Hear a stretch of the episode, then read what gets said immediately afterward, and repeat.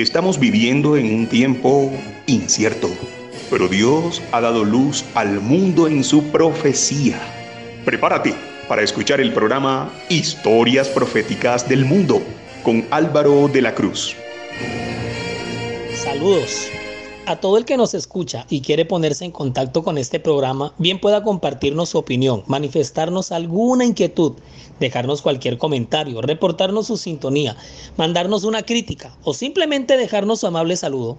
Tenga la gentileza de dirigirse al WhatsApp más 57 321 296 59 56 más 57 321 296 59 56 en esta ocasión vamos a estudiar el concilio de Calcedonia por la conmemoración de sus 1570 años. Este es un episodio especial. La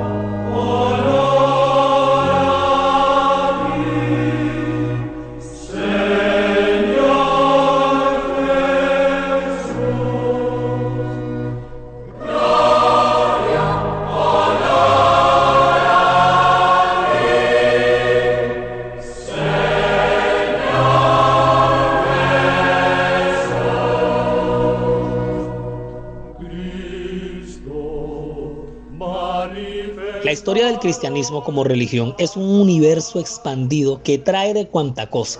La serie que tenemos publicada en este programa y que se llama La historia de la iglesia, que consta de ocho episodios, es apenas un marco general, pero muy general, pero muy general que prácticamente medio se enunciaron los acontecimientos más contundentes con los personajes más sobresalientes, pero hay un sinfín de situaciones que no caben en una serie de ocho episodios de 30 minutos, o sea, a ver, seamos terrestres. Pero entonces lo que toca es ir desilvanando pedacito por pedacito, así bien, pero bien masticadito para meterse uno en el cuento. Entonces, yo no sé si todavía ustedes se acuerdan, pero por allá cuando vimos el capítulo del oscurantismo que se desarrolló entre el año 321 y el 538 de nuestra era cristiana, logramos observar cómo la iglesia, que venía de ser perseguida por el imperio romano, va a experimentar, o más bien va a sufrir, una cosa que se le conoce como el sincretismo religioso.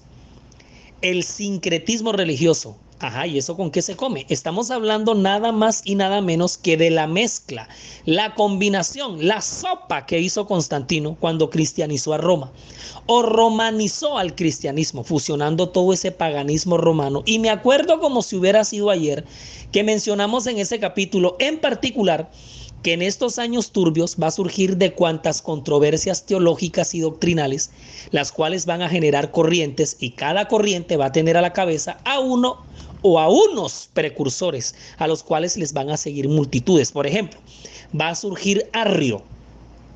Arrio, quien niega, quien niega la divinidad de Jesús y rechaza totalmente la existencia de la Trinidad. A los seguidores de la corriente de Arrio se les va a conocer como los arrianos y el movimiento que monten se le va a conocer como el arrianismo. Para los arrianos, solo el Padre es Dios. Jesús es un Dios creado por el Padre y el Espíritu Santo es una manifestación activa de Dios, del Padre en el cosmos. Y así como cada generación trata de interpretar a Cristo en términos de su propia manera de pensar, Tan pronto como se presentó el cristianismo, comenzó el proceso de amalgamarlo con filosofías griegas y orientales, de donde nacieron muchas sectas los gnósticos, que eran los que decían que la materia es mala, que Jesús era un mero fantasma y, ¿cómo es que es? Y, la salvación mediante el alumbramiento místico interno. Pero también van a surgir los maniqueos, que son los que hablan del dualismo persa, los montanistas, que son los que hablan del continuado ministerio sobrenatural del Espíritu Santo. Van a surgir por otro lado los monárquicos, que el Padre, el Hijo y el Espíritu Santo son una misma persona, los apolinaristas, que negaban la naturaleza humana de Cristo, los nestorianos, que había en Cristo dos naturalezas, los las dos naturalizas de Cristo se unían solamente en una. Los monofisitas, que Cristo solamente tenía una naturaleza. Mejor dicho, en medio de todo este arroz con mango de controversias, el cristianismo romano se transó en discusiones y divisiones y es en el marco de todos estos debates, controversias, mechoneadas, porque se daban, era duro. El liderazgo La estructura administrativa de la iglesia lo que hace es organizar una serie de concilios a través de los cuales le empieza a dar respuesta a todas estas controversias. Comienza a adoptar posiciones y a tomar decisiones de qué es lo que se va a creer. Pues claro, porque es que si nos estamos organizando como cuerpo religioso, pues lo primero que tenemos que hacer es ponernos de acuerdo en lo que vamos a creer, porque si no, y entonces, ¿cómo le hacemos? Es entonces cuando se desarrolla una saga de concilios llamados ecuménicos, que en su orden son el, el, concilio de Nicea en el 325, con Constantino ahí a bordo, fue en los días de su bochinche, el de Constantinopla en el 381, el concilio de Éfeso en el 431 el de Calcedonia, que es el que está conmemorando 1500 1570 en este año del relato, el 2021. El segundo concilio de Constantinopla en el 553 un tercero ahí mismo en el 680 al 681. Y el último será un segundo celebrado en Nicea en el 787. Pero y bueno, y a la hora de estas, ¿qué es un concilio ecuménico? Un concilio ecuménico es una asamblea celebrada por la Iglesia romana y también las ortodoxas con el fin de mantener una sola unidad y una sola doctrina correcta. Hay que tener en cuenta que el primer concilio celebrado por la Iglesia cristiana en toda su historia fue el concilio de Jerusalén. Eso está registrado en el libro de Hechos de los Apóstoles en el capítulo 15.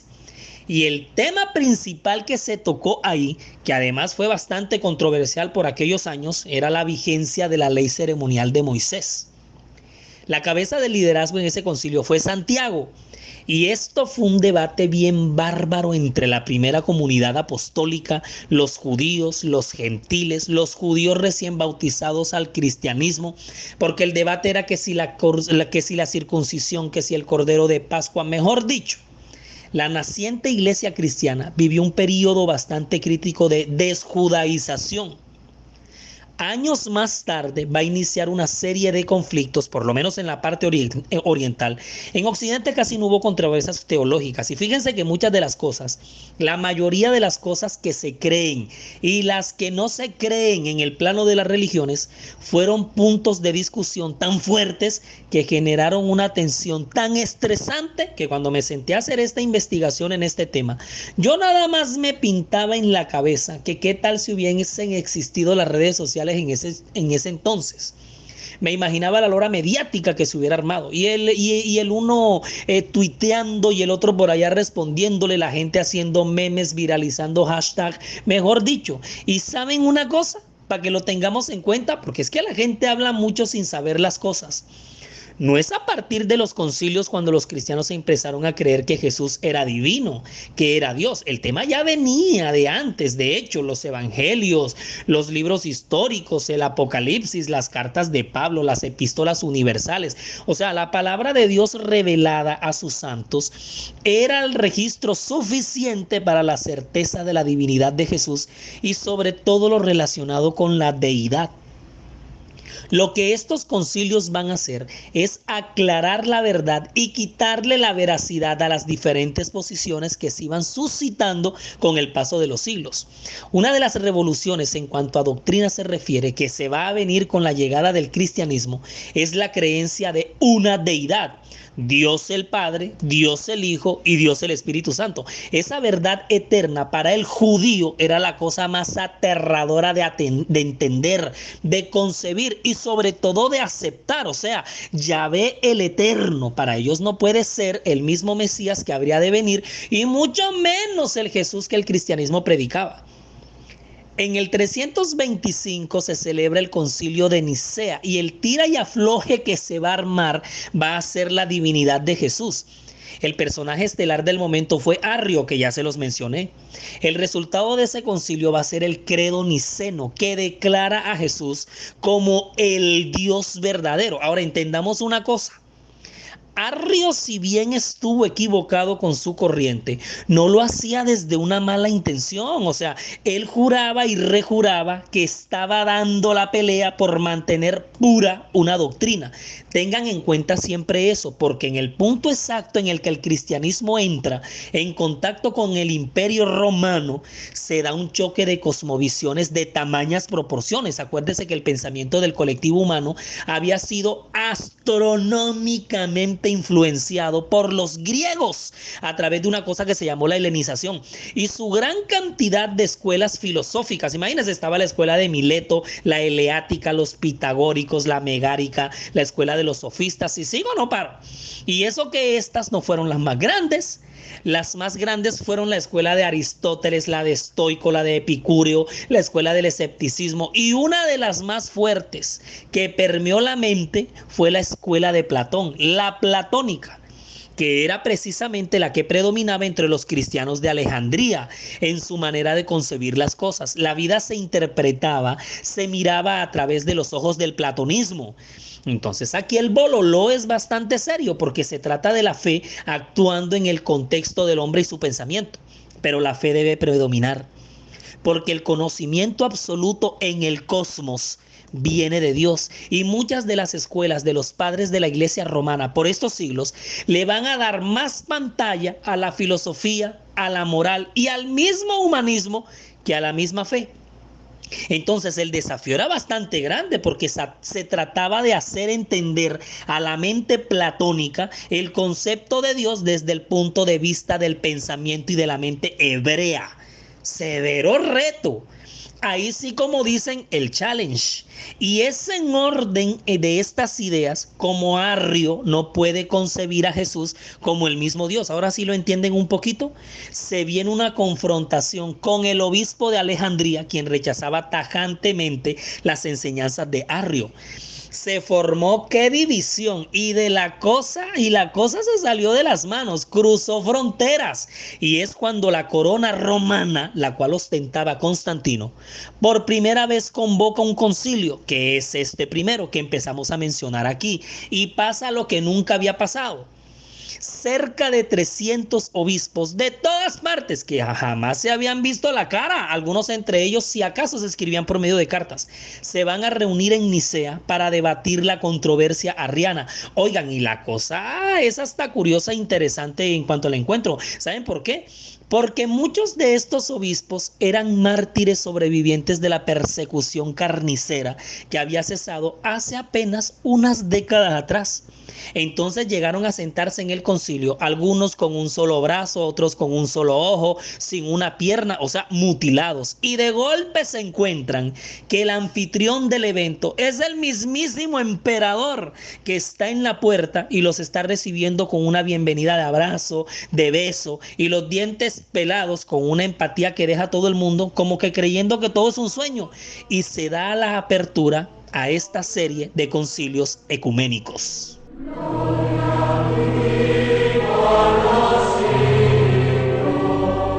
Por la santa viña de David, tu servidor.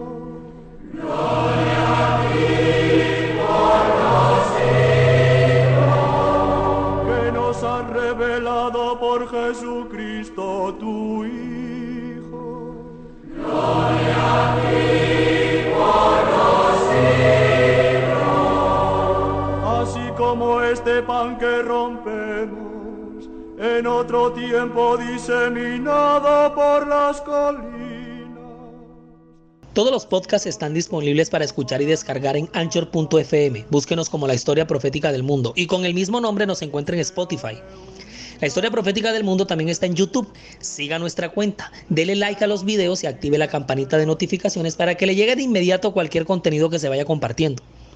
Nuestra página web oficial en internet es www.lahistoriaprofeticadelmundo.com www.lahistoriaprofeticadelmundo.com Estamos en Twitter, estamos en Facebook y en Instagram con el mismo nombre. Aunque se creó el credo de Nicea ratificando la divinidad de Jesús, la controversia arriana continuó muchos años más.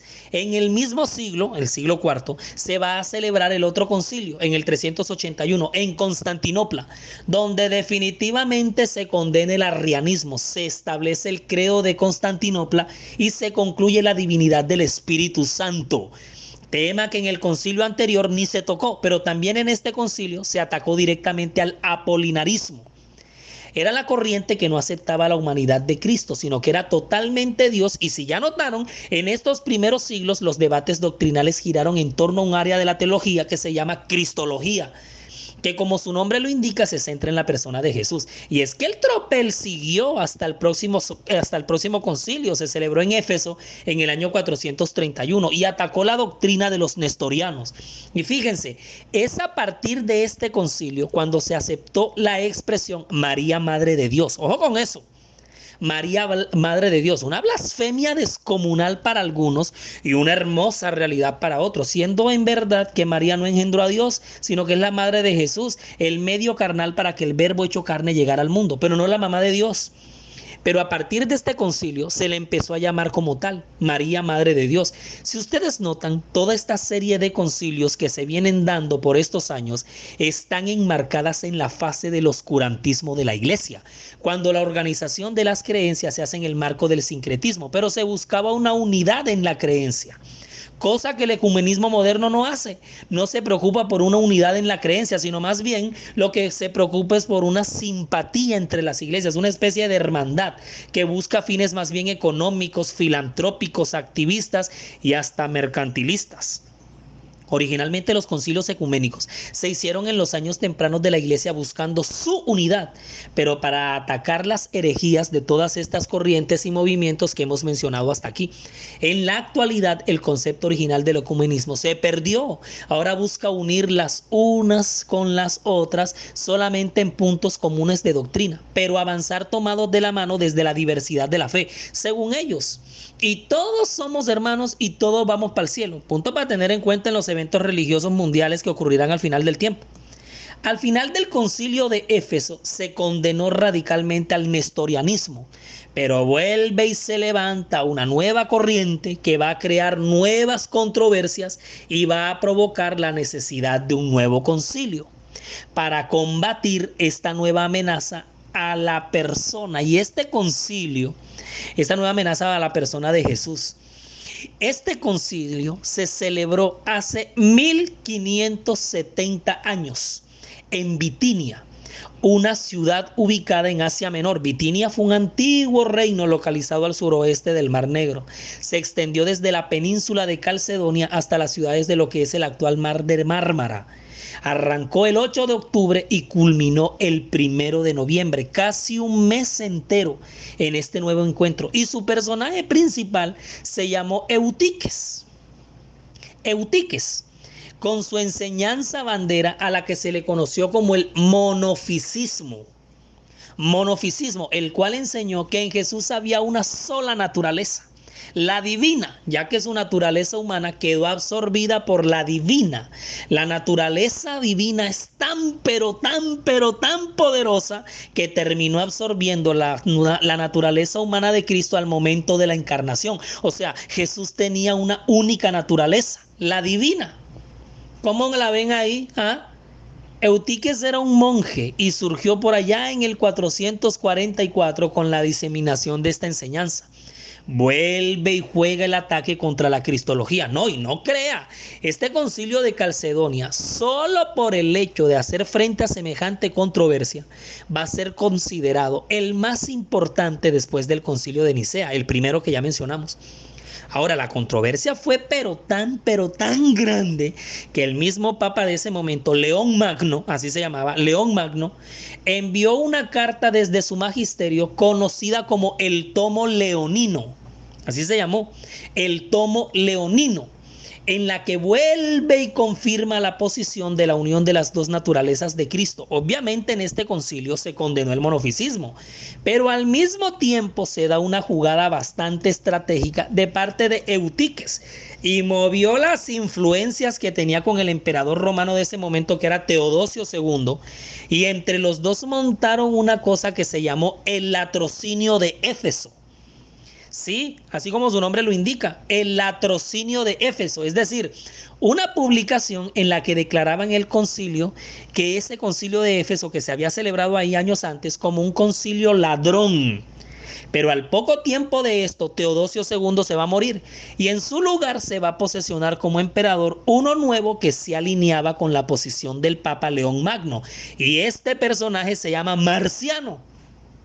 Sí, así como lo oyen, el emperador marciano, qué curioso suena, ¿no? Flavio Marciano Augusto el cual llega a afrontar este dilema y su intención es dejar claro lo que la iglesia romana y qué es lo que la iglesia romana rechaza para que sea de libre enseñanza al pueblo. Si ustedes notan algo en todo esto, es que desde hace rato en estos concilios de la Iglesia romana, la palabra del emperador es ley sobre la orientación doctrinal de la Iglesia romana. ¿No ve que era el único que tenía el poder de convocar un concilio como estos, en donde se citaban tantos obispos de tantas partes? Por eso es que esto va tomando cada vez un tinte más político que otra cosa. Es la unión de la Iglesia con el Estado, fenómeno que legó Constantino. El concilio es presidido, nada más, el concilio del Calcedonia, del que estamos hablando, es presidido nada más y nada menos por el obispo Anatolio. Anatolio, con la ayuda de unas autoridades llamadas legados papales.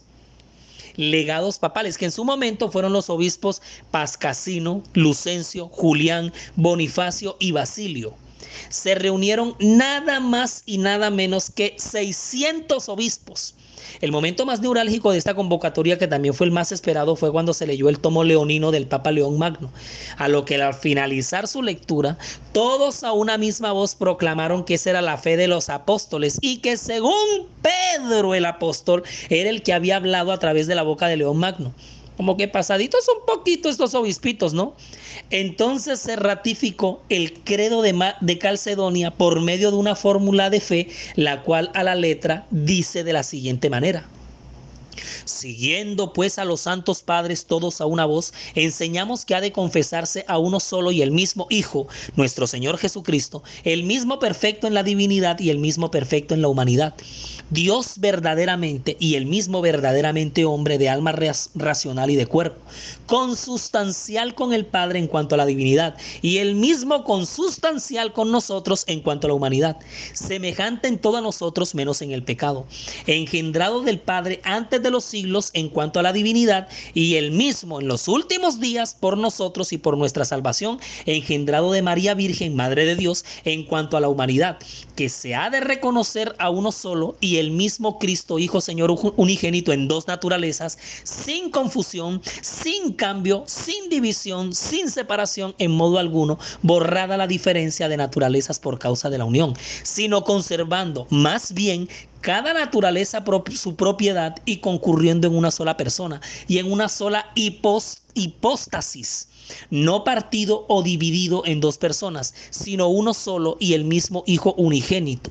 Dios Verbo Señor Jesucristo, como de antiguo acerca de Él, nos enseñaron los profetas y el mismo Jesucristo y nos lo ha transmitido el símbolo de los padres. Así pues, después de que con toda esa actitud y cuidado en todos sus aspectos fue por nosotros redactada esta fórmula, definió el Santo y Ecuménico Concilio que nadie será lícito profeta otra fe, ni siquiera escribirla o componerla, ni sentirla, ni enseñarla a los demás. Esto que acabamos de leer literalmente así, tal cual, es el credo más aceptado de manera universal, el credo del concilio de Calcedonia, el credo de Calcedonia. Mire, si nos ponemos a hacer un resumen de la conclusión a la que llegaron estos primeros concilios ecuménicos o lo que confirmaron la fe, bien podría quedar de la siguiente forma. El concilio de Nicea en el 325, por un lado condenó el arrianismo y declaró que Cristo es completamente divino. El concilio de Constantinopla del 381, convocado para decidir sobre el apolinarismo, declaró que Cristo es completamente humano. El concilio de Éfeso del 431 fue convocado para fallar la controversia nestoriana y declaró y concluyó que Cristo es una persona unificada. El concilio de Calcedonia hace 1570 años, en el 451, condenó el monofisismo de Eutiques y concluyó que Cristo es Dios y es hombre en una misma persona. Y por estos días es en ese casi mes que se celebró el concilio de Calcedonia, se puso muy de moda la expresión en Jesús había una unión hipostática. Más o menos ese término lo escuchamos ahora que recita el credo. Uy, ¿y eso qué fue? ¿Qué es esa cosa? En Jesús había una unión hipostática. Eso no se había escuchado antes. La expresión en Jesús había una unión hipostática denotaba que las dos naturalezas, la divina y la humana, estaban plenamente unidas entre sí. Ni se cambiaban ni se confundían. Hallaban una unidad perfecta. Lo que los concilios de la Iglesia romana en estos primeros siglos hicieron no fue crear una doctrina o una creencia nueva, sino más bien aclarar, confirmar, resaltar, ratificar las mismas creencias que venían desde la primera comunidad apostólica, las cuales fueron siendo cuestionadas por toda esta sarta de herejías, corrientes y movimientos que fueron surgiendo con el pasar de los siglos. Pero ya en la palabra de Dios, esta doctrina ya la tenía teníamos clara.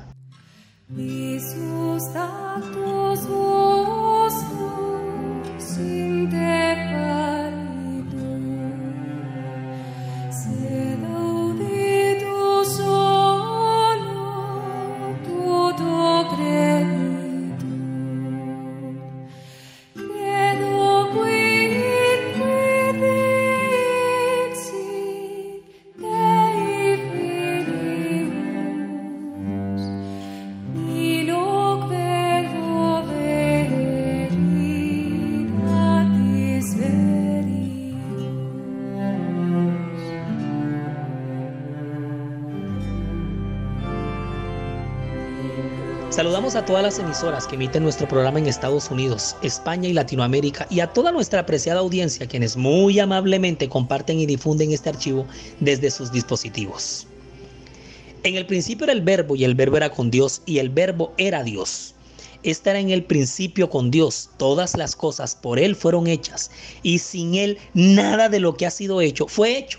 Y aquel verbo fue hecho carne y habitó entre nosotros y vimos su gloria, gloria como del unigénito del Padre, lleno de gracia y de verdad. Eso está registrado en Juan 1, 1 al 3, versículo 14. Juan capítulo 1, versículos 1, 2 y 3 y el 14. El logos, la palabra Jesús, no solamente estaba con Dios, sino que era Dios y además se hizo carne. El término significa literalmente que tabernaculó, entre nosotros o plantó su tienda entre nosotros. Y no solamente se hizo carne, habitó entre nosotros. Dios mismo, Jesús, existió desde antes de nacer en Belén. En Juan 5.8, él mismo afirmó que antes que Abraham fuese, ya él era. Yo soy el que soy, el nombre con el cual Dios mismo se dio a conocer a Moisés. Autoexistente, eterno, Jesús no solo es preexistente, sino que es eternamente preexistente. Miqueas 5:2 declara que sus orígenes son dos del principio, desde los días de la eternidad, mientras que Isaías 9:6 lo describe como Dios fuerte, Padre eterno, a Jesús voluntariamente veló su humanidad para tomar la forma humana, veló su divinidad, perdón. Voluntariamente Jesús veló su divinidad, no la perdió porque él no pierde nada. Voluntariamente veló su divinidad para tomar forma humana encarnándose. Eso está en Filipenses 2, 5 al 11. Y mira, ese no es un pasaje, es severo pasaje. Al tomar la naturaleza carnal, fue un ser humano funcional, como usted y como yo. Comió, durmió, se cansó, fue obediente a sus padres, creció y se desarrolló normalmente como cualquier otro ser vivo en sus etapas. Se entristeció, experimentó la ansiedad, la tentación, la prueba, tuvo sed, fue consciente de las emociones como los celos y el odio, ejercitó la fe, fue un hombre de oración, padeció el dolor, padeció la agonía, padeció la muerte, fue hecho semejante a los hombres en todo, pero no conoció el pecado. Fue concebido sin pecado, inmaculado, desarrolló un estilo de vida santificado para demostrarnos a nosotros los mortales que dependiendo totalmente del Padre podemos andar como él anduvo. Jesús era el Mesías. En la escritura se le llama Dios, se le llama el Señor, el Hijo de Dios. Él mismo era consciente de su divinidad. Se llamó a sí mismo, yo soy, al afirmar, yo soy el pan de vida, yo soy la luz del mundo, yo soy la puerta, yo soy el buen pastor, yo soy la resurrección y la vida, yo soy el camino, la verdad y la vida, yo soy la vid verdadera. Jesús en persona, verdaderamente hombre, verdaderamente Dios. Resumimos y nos fuimos. Uno en el marco del oscurantismo, los padres de la Iglesia romana se encendieron en una cantidad de debates de doctrina. 2. Constantino abre el marco de una serie de concilios en los cuales se definirán, entre otras cosas, lo que la Iglesia va a creer. 3. Se realizan los concilios de Nicea, Constantinopla y Éfeso para reafirmar la divinidad de Jesús. 4. El concilio de Calcedonia hace 1570 años reconfirma en la persona de Jesús la naturaleza humana y divina. 5. Dando honra y gloria a Jesús, nuestro Salvador, Dios eterno hecho carne, produce para ustedes Daniela Ponte. Diseña y grafica Mike Vanegas, relata Álvaro de la Cruz y para todos ustedes, feliz día.